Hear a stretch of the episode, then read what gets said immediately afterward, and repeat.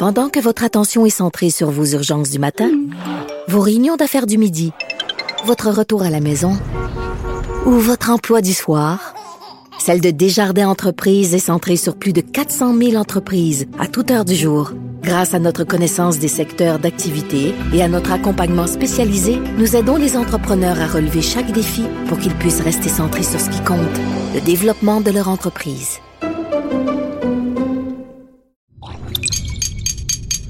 Cube Radio. Il connaît tous les dessous de la politique. Chef du bureau d'enquête de l'Assemblée nationale. Antoine Robitaille. Là-haut sur la colline. Là-haut sur la colline. Cube Radio.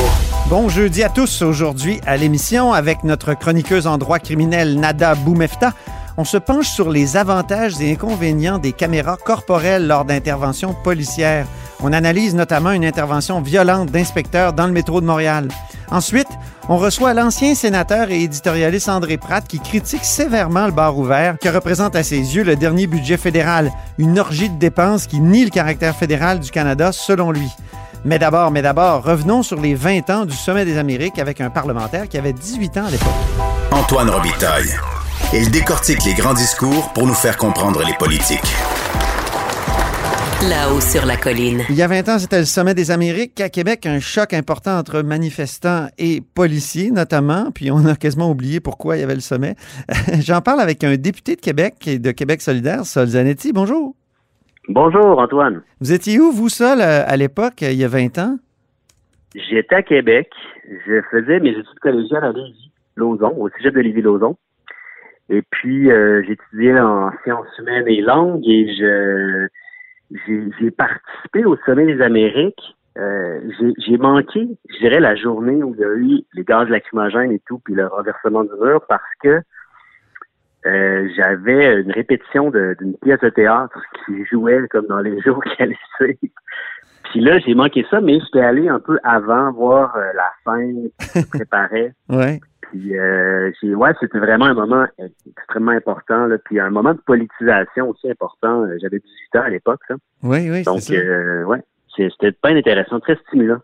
Ouais. En quoi ça a été un moment de politisation pour vous? Ben, c'est une façon de réfléchir sur les impacts, je dirais, du, du néolibéralisme à l'échelle de la planète de qu'est-ce que ça voulait dire euh, le libre-échange à l'époque, euh, la mondialisation à ce moment-là, comment les comportements qu'on a ici, puis la prospérité de certains pays, des fois, se fait sur le dos euh, d'autres pays, d'autres peuples, puis que finalement, il y avait une justice à rétablir là-dedans, puis qu'on avait tous un rôle à jouer. C'est comme si ça m'a fait réaliser beaucoup que l'économie, c'est une affaire mondiale, que les décisions qui sont prises à certains endroits ont des impacts partout et qu'on doit avoir cette vision globale-là euh, quand on fait du commerce. Oui. Votre engagement pour la souveraineté par après, est-ce que c'était lié à un rejet, de, certains rejets de la mondialisation? Euh, non, pas vraiment. Moi, c'est vraiment euh, en lisant Pierre Falardeau là, que graduellement je suis devenu indépendantiste. J'avais aussi fait un, une recherche au secondaire, j'ai retrouvé ça récemment, là, un travail de typage sur la rébellion des patriotes. Puis, euh, tu sais, c'est quelque chose là-dedans qui me qui m'avait beaucoup touché. Mm. C'était moins lié à ça aussi parce qu'à l'époque, ben, le PQ qui était qui était le, le symbole, le vaisseau amiral de l'indépendance, n'était pas tant opposé à au libre-échange nécessairement. Tu sais, il disait, ah oui, mais on veut des exceptions. C'est une espèce de position modérée, je dirais. Puis, donc, euh, moi, il n'y avait pas de, de lien là-dedans. Il y avait une espèce d'internationalisme dans, dans l'indépendantisme de Falardeau qui disait, euh, quand un peuple se libère, ben, il fait partie, c'est tous les peuples qui veulent finalement la souveraineté, puis qui aspirent à ça, puis il y en a plein, puis on n'est pas tout seul. C'est pas juste une affaire qui se passe au Québec, la souveraineté. Puis ça, je pense c'est tout à fait vrai encore aujourd'hui, d'ailleurs. C'est ça. Mais souvent, les gens à gauche, euh, notamment à Québec solidaire, rejettent la mondialisation néolibérale. Est-ce que vous, vous portez le, même regard qu'il y a euh, y a 20 ans sur, euh, sur la mondialisation? Oui. Mais à, à l'époque, c'était vraiment mondialisé dans, dans, le débat public, mondialisation égalait euh, libre-échange, puis libre-échange égalait euh, comme un- le néolibéralisme que pouvait faire un État, mais appliqué à la planète. C'était comme ce que ça signifiait à ce moment-là, mondialisation, pour moi, euh, c'était, puis parce que c'était le contexte, c'est l'ASLEA, ce qui, ce qui était rejeté au sommet des Amériques, c'était c'était d'un accord de, de libre-échange des Amériques qui allait créer des zones franches euh, au Mexique où est-ce que les, les peuples allaient pouvoir se faire exploiter par des multinationales euh, sans, sans trop d'intervention, sans normes minimales, où les- les- l'environnement n'allait plus compter. Bref, c'était comme on lève les barrières que les peuples ont mis en place pour se protéger, pour protéger leur qualité de vie, pour protéger leur environnement, puis on laisse juste ceux qui ont du capital aller le faire grossir euh, sans, sans limite. Fait que Mhm. ça, ça, je me posais à ça, je me pose à ça aujourd'hui, on se pose à ça. Mais la mondialisation, tu sais, ça, ça a plusieurs visages. La mondialisation, ça peut être le partage des connaissances scientifiques, ça peut être l'émergence d'une solidarité entre euh, des peuples, entre des mouvements euh, syndicaux, euh, entre des mouvements environnementaux. Greta Thunberg, par exemple, c'est à quelque part un effet de la mondialisation, Oui. effet tout à fait positif. Sauf que en même temps, c'est ça, c'est qu'il y a plusieurs mondialisations possibles. Puis l'altermondialisme qui était promu à l'époque, un terme qui est un peu dont on parle moins aujourd'hui, ben c'était juste de dire, c'était pas tant contre la mondialisation, de dire on en veut une autre, on en veut une qui sert les peuples plus que les multinationales. C'est ça. Certains disent, et on écou- j'écoutais, c'est-à-dire j'ai interviewé hier Stéphane Paquin là, de l'ENAP, qui dit qu'on exagère l'ampleur de la mondialisation, surtout à gauche, mais aussi à droite. À droite, on en fait, euh, donc, euh, on pleure la fin de la souveraineté nationale, par exemple. À gauche, on, a peur des- effets. Et lui dit, ben, on exagère l'ampleur de la mondialisation et on se trompe sur son effet délétère. Ça, n'a pas vraiment contribué à plus de pauvreté. Les pays qui ont embrassé la mondialisation ont continué d'être des États-providence. On pense euh, aux pays scandinaves. Euh, quand vous écoutez ce discours-là, vous comment vous réagissez, euh, Sol? Mais d'abord, euh, l'ASLEA n'a pas fonctionné. Donc euh, euh, le programme auquel tout le monde, ben pas tout le monde, mais la gauche s'opposait à cette époque-là, il n'a pas été pleinement réalisé comme certains auraient souhaité. Donc, on peut expliquer par ça le fait que les effets se sont peut-être moins matérialisés. J'ai pas étudié l'ensemble des conséquences, mais c'est que les conséquences, oui, c'est vrai qu'on craignait aussi la délocalisation d'emplois au Québec. On disait, ah ben là, ça va être plus facile à exploiter le monde ailleurs. Mais on crée aussi l'exploitation des peuples ailleurs. Puis ça, euh, l'exploitation des peuples, euh, puis des, des- la main-d'œuvre bon marché, euh, pour reprendre les termes techniques euh, commerciaux, ben ça s'est fait, la destruction de l'environnement a s'est faite. On n'est pas dans un monde où euh, de plus en plus la richesse se répartit, puis que c'est formidable. On est les écarts de richesse grandissent de plus en plus chaque année. Oxfam sort les chiffres. Là, il y a de moins en moins de monde qui possède de plus en plus de milliards, Ouais, ouais, de c'est ça. monde qui sont pauvres. Fait que, globalement, euh, il y, a, il y, a, il y, a des, il y a des choses à changer. Puis on peut pas condamner la mondialisation comme si ça voulait dire juste une affaire, Mhm. mais on peut aujourd'hui encore, je pense, faire une, une critique, puis espérer, puis rêver d'un d'un monde dans lequel les accords commerciaux, qu'ils soient bil- bilatéraux, multilatéraux entre quelques pays, plusieurs pays, juste deux pays, ben, qui se fassent euh, de façon démocratique, dans l'intérêt des peuples, puis en- dans la sauvegarde de l'environnement aussi. C'est c'est- ça, en fait, qui est l'enjeu principal. Très bien. Les Ben, barrières tarifaires, c'est Oui. un- une affaire là-dedans, mais c'est c'est pas le le- l'objectif là, de tu sais c'est pas un- une fin en soi avoir ou pas des barrières tarifaires, c'est des moyens d'obtenir des résultats sociaux. C'est ça. Merci beaucoup, Sol Zanetti, Ben ça fait plaisir, merci. député de Jean Lesage de Québec solidaire.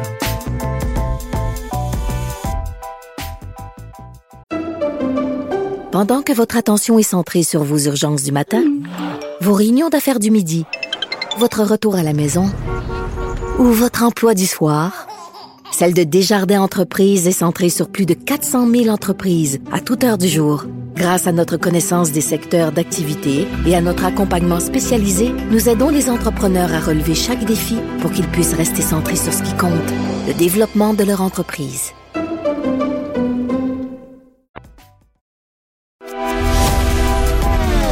Grand philosophe, poète dans l'âme, la politique pour lui est comme un grand roman d'amour.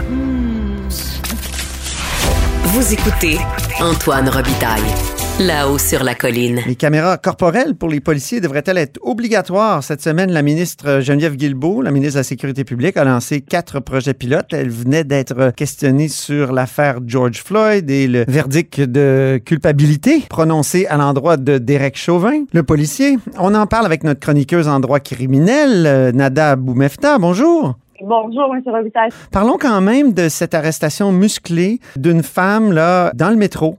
C'est une arrestation qui a eu lieu à la station Jean Talon, je pense, la semaine passée. Elle a été filmée par plusieurs témoins. Oui, il y, a, eu en fait une interception qui a été faite d'une dame qui n'aurait pas payé son billet de métro, donc d'une valeur de 3,50 qui aurait été interceptée par des agents de la SCM. Ils ont tenté de la maîtriser et on voit par la suite des vidéos qui ont été filmées par des passants de la dame qui a deux hommes sur elle, dont un qui euh, lui assène des coups, même au visage, des coups de poing. On le voit clairement à la caméra. Euh, puis par la suite, il y a des agents euh, policiers là, qui euh, viennent pour arrêter madame et l'interception est pas mal musclée, disons-le, mais euh, très questionnable quant à la force qui a été utilisée en proportion de euh, l'infraction qu'on reprochait à madame qui était de ne pas payer son billet de métro.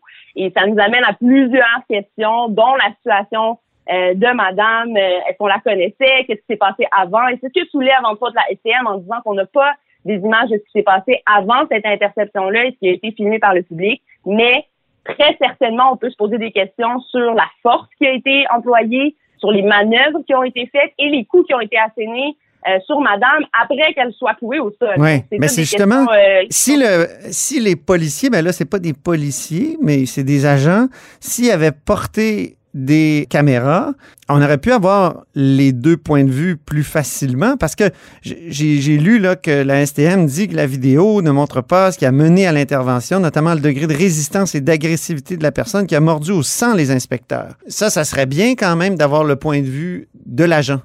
Oui, première distinction, effectivement, les agents de la STM n'ont pas les mêmes pouvoirs qu'un policier. Ils sont en train d'essayer de se faire euh, considérer comme comptables spéciaux, c'est-à-dire qu'ils pourront porter l'arme, premièrement, ça c'est important, ils pourront arrêter les individus, les mettre en état d'arrestation. Donc, on essaie de leur octroyer plus de pouvoir en pensant que c'est une partie de la solution. Et il y a également la, la question de, du port de caméra pour avoir filmé et éventuellement de l'audio aussi sur ce qui s'est passé avant. Ouais. Encore une fois, M. Robitaille, même si on avait les images d'avant, même si la dame là, euh, était peut-être en crise ou euh, a, a, mordu, est-ce que ça justifie de la clouer au sol à deux hommes sur une femme et donner des coups au surplus après qu'elle soit maîtrisée? C'est très questionnable. Ouais. Maintenant, est-ce que la caméra pourra aider euh, à expliquer l'ajustement de ces agents-là, certainement, peut-être. Peut-être que ça va me donner une idée. Je vous donne un exemple. Disons, la dame, elle avait un, un fusil et se promenait avec le gun euh, au milieu du métro on s'entend que là, la gravité de ton infraction est un peu plus grande que de ne pas avoir payé son billet,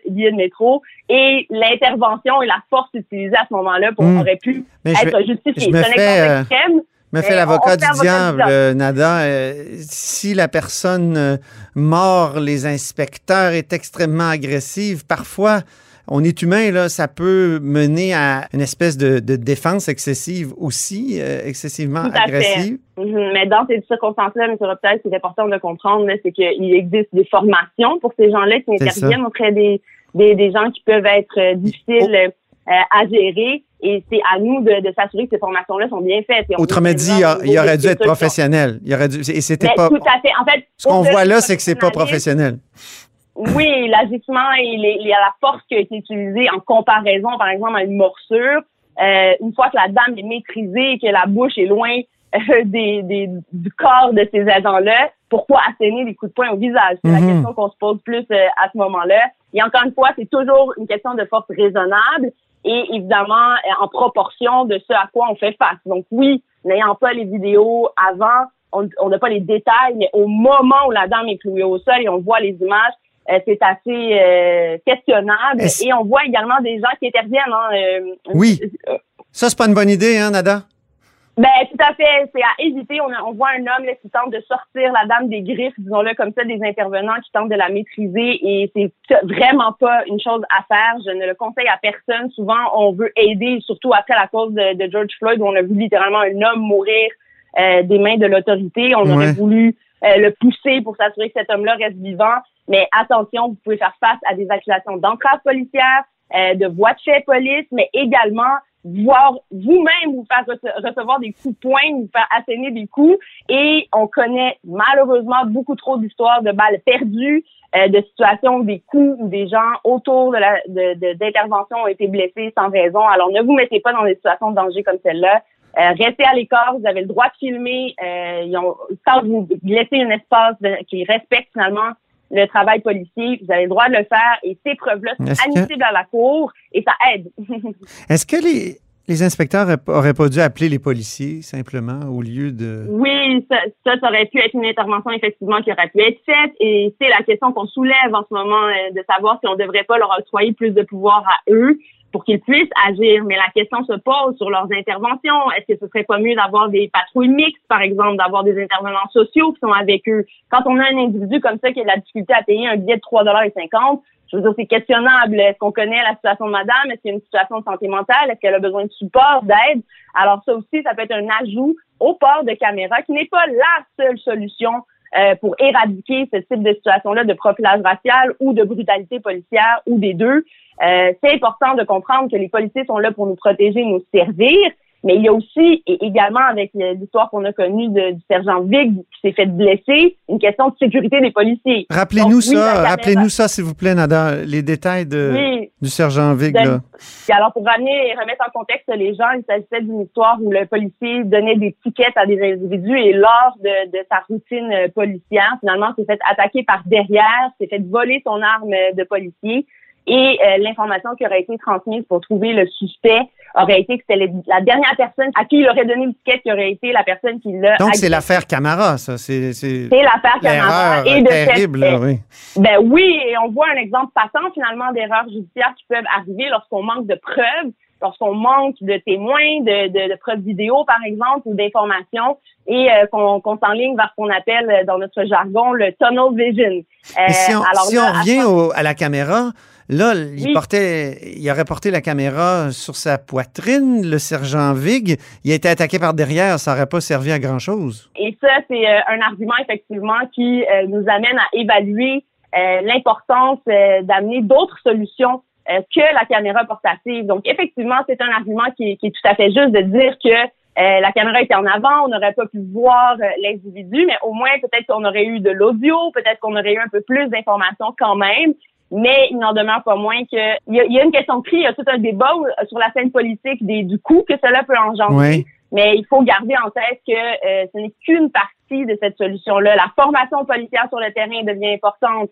Euh, de, de, se promener dans les quartiers sans armes, par exemple, de connaître les gens, euh, connaître son milieu, avoir des patrouilles mixtes comme je disais un peu plus tôt, ça peut aider. Est-ce que, euh, Oui, j'ai une dernière question, Nada. Euh, c'est utile devant la cour, une vidéo, évidemment, mais est-ce que c'est une preuve qui est facilement admissible? Oui, c'est une preuve qui est admissible devant la cour, devant la justice criminelle, mais également devant la commission des droits de la personne. Et si jamais vous voulez porter plainte en déontologie policière, c'est devenu l'outil numéro un pour euh, donner la crédibilité au témoignage ou discréditer euh, le témoignage de d'autres. Et souvent, le grand public a pour impression que lorsqu'un policier donne sa version, ben il est, on la prend pour vrai. Et tout ce qu'on dira, nous, comme bons citoyens à côté, ne sera pas pris au sérieux. Mais là, les vidéos parlent d'elles-mêmes. Et le cas le mm. plus patent euh, qu'on vient de vivre cette semaine, c'est la déclaration de culpabilité là, de Chauvin dans l'affaire Floyd, où le vidéo était assez évident, la durée était claire. Et là, les, les, les d'où peut-être même euh, le, fait que le jury a pris une décision rapidement.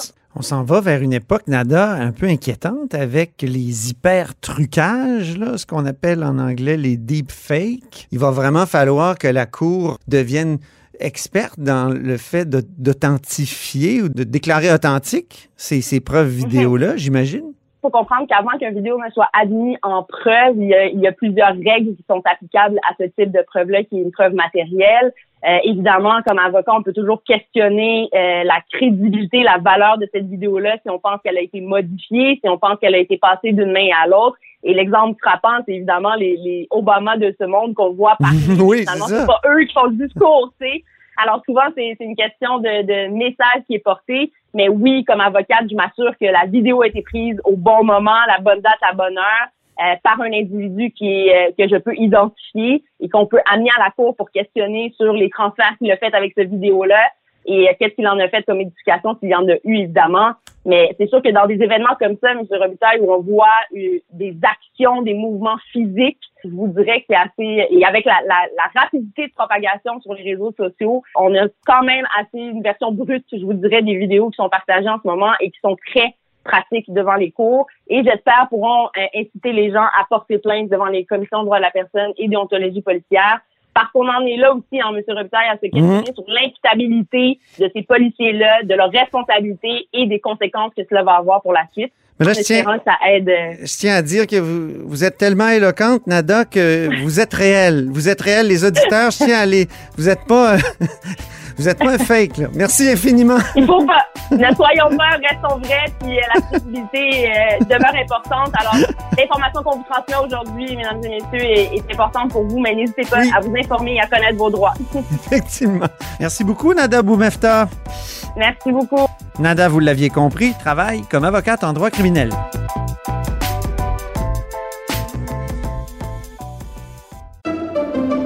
Pendant que votre attention est centrée sur cette voix qui vous parle ici ou encore là, tout près ici, très loin là-bas ou même très très loin. Celle de Desjardins Entreprises est centrée sur plus de 400 000 entreprises partout autour de vous.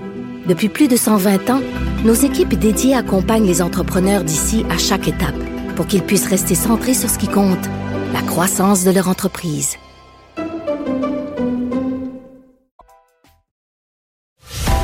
Antoine Robitaille. Il décortique les grands discours pour nous faire comprendre les politiques. Là-haut sur la colline. Le budget Freeland accentue un inquiétant dérapage des finances publiques fédérales, dit mon prochain invité, c'est André Pratt, directeur chez Navigator. Bonjour André Pratt. Bonjour Antoine. Donc, c'est une occasion ratée, au fond, si je vous comprends bien, là, dans le texte que vous avez publié qui s'intitule La digue a cédé dans notre section Faites la différence. C'est vraiment une occasion ratée, ce budget-là. Ben, je pense que oui, parce que évidemment, avec la pandémie, là, on a tous compris que les gouvernements en général voulaient venir en aide le plus possible aux gens affectés par les conséquences économiques de la pandémie. Donc, ça, c'est correct. Bon, tout le monde a applaudi. Moi, je pense que peut-être on a perdu le contrôle un peu, mais en tout cas, le gouvernement fédéral a dépassé beaucoup d'argent. Le déficit est passé à 350 milliards l'an dernier, enfin, dans l'année qui se termine. On a compris ça. Maintenant, compte tenu justement de l'ampleur de ce qui venait de se passer, moi, je m'attendais à ce que le gouvernement du Canada dise, bon, OK, la, la, la, pandémie, on commence à voir la fin. Il faut avoir un plan pour rétablir l'état des finances publiques. Ça ne veut pas dire qu'il faut, il faut que tout arrête au gouvernement. Là. Oui. Ça veut dire qu'il faut avoir un plan pour rétablir une sorte d'équilibre. Or, ce que le gouvernement fait, au contraire, c'est de continuer d'augmenter les dépenses du gouvernement du Canada. Et en, réalité, si tu regardes avant la pandémie, la dette du gouvernement était d'à peu près 700 milliards. Dans cinq ans, compte tenu de toutes les dépenses qui ont été faites à la pandémie et les dépenses additionnelles du budget Freeland, on va passer à 1400 milliards. De 700 milliards à 1400 milliards, la dette du gouvernement du Canada va avoir doublé. C'est fou. C'est quand même incroyable. Ouais. Alors, moi, je dis, je veux dire, moi, par exemple, prenons le programme de garderie super bonne chose. Au Québec, on a montré que ce programme-là avait des effets économiques, notamment en permettant aux femmes d'être plus nombreuses sur le marché du travail. Donc, très bonne idée. Mais est-ce que le gouvernement du Canada doit dès maintenant dire, moi, je m'engage à payer la moitié des coûts de ce régime-là dans les autres provinces? Parce qu'on sait que lorsque l'assurance maladie a été créée dans les années 60, le gouvernement du Canada disait la même chose. On va payer la moitié des coûts, faites-vous-en pas. Puis on est rendu à 25% parce qu'évidemment, à un moment donné, ça coûte tellement cher que le gouvernement du Canada a dit, ben moi, j'arrête de payer là, euh, une part plus substantielle de ce programme-là d'assurance maladie. La même chose va arriver avec les garderies, c'est comme évident. Alors, ça ne veut pas dire qu'il fallait pas faire un programme d'aide pour la création de places en garderie, mais est-ce qu'il fallait que ce soit à cette ampleur-là, compte tenu de la détérioration de l'état des finances publiques créées par la pandémie? C'est là que je mets un petit drapeau rouge. C'est ça. Puis en plus, c'est c'est un budget antifédéral. Vous parlez des garderies, c'est peut-être l'exemple central, mais vous en donnez plein d'autres. Euh, c'est la liste que, que vous exposez est, fascinante. vous dites même que c'est indécent. C'est fou. Je vais juste en nommer quelques-uns. Initiative pour vieillir dans la dignité à la maison, normes nationales pour les soins de longue durée euh, pour la, et pour la santé mentale, espace mieux-être Canada, Conseil, Conseil consultatif national sur la garde des enfants, mais et là, il y en a d'autres, et il y en a pour 841 pages, comme vous écrivez. C'est un budget anti-fédéral. Quand on est fédéraliste, c'est fâchant d'une certaine façon. Ben, oui, moi, j'aime pas voir le gouvernement du Canada se mêler des juridictions des provinces, plus que j'aime pas le contraire non plus. Je pense que c'est très important dans un régime fédéral de respecter les compétences. Maintenant, il y a, y a, un peu une, une, euh, il y a un peu une contradiction parce que dans certains cas, le gouvernement du Canada, le gouvernement fédéral dit on comprend que le Québec a juridiction là-dedans, l'immigration, par exemple. Même les garderies, hein, le gouvernement dit tout de suite, on va, on va verser une compensation au Québec parce qu'on comprend que le Québec, évidemment, a déjà son programme. Mais par contre, dans d'autres domaines, là, le gouvernement du Canada, par exemple, les normes nationales pour les CHSLD, moi, je me dis, avant de, je veux dire, il y a beaucoup de reproches qu'on peut faire à la gestion des CHSLD pendant la crise. Ben oui. Et ça, c'est une chose. Maintenant, ceci dit, est-ce que c'est le gouvernement fédéral qui a la solution? J'en doute beaucoup. Et je pense que le gouvernement fédéral devrait euh, s'intéresser, par exemple, à sa propre gestion des vaccins. Et s'il y a des questionnements à se poser, puis des conseils consultatifs à créer, c'est peut-être plus à ce niveau-là. Donc, dans le domaine des juridictions du gouvernement fédéral, plutôt que de venir superviser l'action des gouvernements provinciaux dans leur juridiction à elles. Mm-hmm. Puis pour revenir aux garderies, euh, la santé complètement été oublié dans, ce programme-là, dans ce, budget-là. Et on pourrait dire dans quelques années, ben, peut-être que les garderies aussi vont être oubliées de la même façon. Puis quand évidemment un palier de gouvernement envoie de l'argent à un autre, il veut du contrôle, donc il, veut des normes. Donc c'est le même genre de, de fédéraliste de supervision, comme le disait le, le juge très éloquent Malcolm Rowe dans son, le dernier jugement sur les, la taxe carbone. Il parlait de fédéralisme de supervision. On dirait que c'est ça qui se développe aussi euh, avec euh, ce budget-là et euh, ça, se développe aux stéroïdes, comme vous l'écrivez un peu. Oui, non, tout à fait. Puis si vous, vous lisez le, le, budget, les, les 800 quelques pages du budget, vous voyez qu'il y a des dizaines et des dizaines et des dizaines d'initiatives, certaines dans les champs de compétences des provinces, plusieurs dans les champs de compétences du fédéral, mais là n'est pas la question. Tu peux toujours inventer des nouveaux programmes parce qu'il y a toujours des, des, des causes justes à venir aider pour le gouvernement. Mais il faut à un moment donné avoir un cran d'arrêt qui dit ben là, au-delà de ça, je, je ne peux pas. C'est peut-être ça l'utilité du déficit zéro. C'est pas de faire une obsession hmm. sur le zéro. On peut décider que le, le, le cran d'arrêt est à 10 milliards de déficit puis pas à zéro pas d'objection sur le zéro, mais ça prend un cran d'arrêt quelque part. Parce que sinon, le ministre des Finances et le président du Conseil du Trésor ne sont pas capables d'empêcher la création de toutes sortes de nouvelles initiatives. Et c'est ça qui se passe actuellement au gouvernement fédéral. Le budget Freeland, c'est un catalogue de toutes les initiatives, toutes justifiables les unes après les autres et prises individuellement, mais qui, dans l'ensemble, finissent par créer un État qui va canadien, fédéral, qui va être beaucoup plus gros et beaucoup plus interventionniste qu'il ne l'était avant la pandémie. Est-ce qu'on peut se dire que c'est de l'enflure électorale seulement, puis qu'on va revenir à la raison dans un autre budget Freeland une fois qu'ils seront, une fois qu'on redeviendra majoritaire pour les libéraux? Ben, c'est peut-être ça. C'est sûr qu'il y a un aspect politique. On veut plaire à toutes sortes de clientèles. C'est assez clair à la lecture du budget. Maintenant, c'est le, le, revenir à la normale qui va être difficile. Une fois les élections passées, si les taux d'intérêt continuent d'être très bas, pas de problème. Mais à un moment donné, on sait qu'il va se produire un autre choc économique. Ça. Il va prendre une forme qu'on ne peut pas déterminer. Mais une des formes possibles, c'est une montée rapide des taux d'intérêt, du taux d'inflation et des taux d'intérêt. C'est une des possibilités. Et donc, la question, c'est est-ce que le gouvernement du Canada fait en sorte qu'on soit prêt et solide, comme on l'était avant la pandémie, qu'on soit prêt et solide pour faire face à la prochaine crise. Et je pense que le budget Freeland fait complètement, abstraction de la, certitude qu'à un moment donné, il va y avoir une nouvelle crise économique. Vous évoquez le spectre de 1995 à la toute fin de votre article. Euh, ça, annonce des lendemains difficiles, au fond, parce que 1995, c'est quoi? C'est le gouvernement fédéral qui veut un déficit zéro, puis qui le fait, au fond, sur le dos des provinces. Puis depuis ce temps-là, que, par exemple, les systèmes de santé sont en crise au Canada. Oui, je pense que le, gouvernement du Canada a coupé beaucoup partout, y compris dans les transferts aux provinces. Maintenant, toute la question du système de santé, Antoine, on n'entrera pas parce que j'en aurais long à dire. Ben oui. Mais c'est sûr que les compressions du gouvernement fédéral ont eu un impact sur ce qui se passe dans les systèmes de santé. Maintenant, il reste que, par exemple, dans le cas du Québec, les dépenses du gouvernement en matière de santé ont augmenté considérablement au cours des dernières années et on n'a pas vu d'amélioration réelle du fonctionnement du système.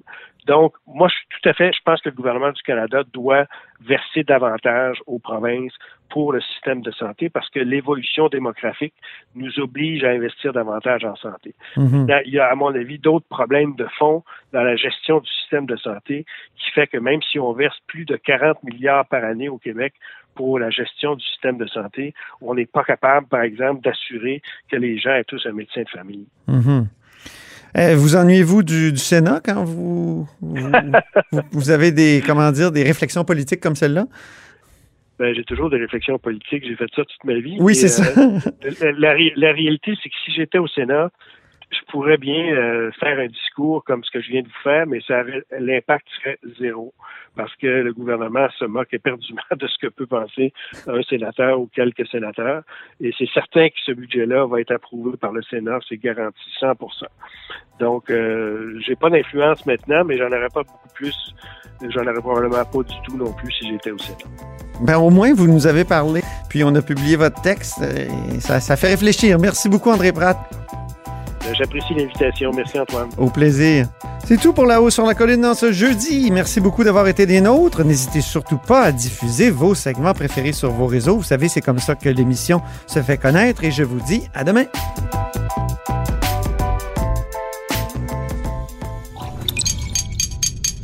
Cube Radio.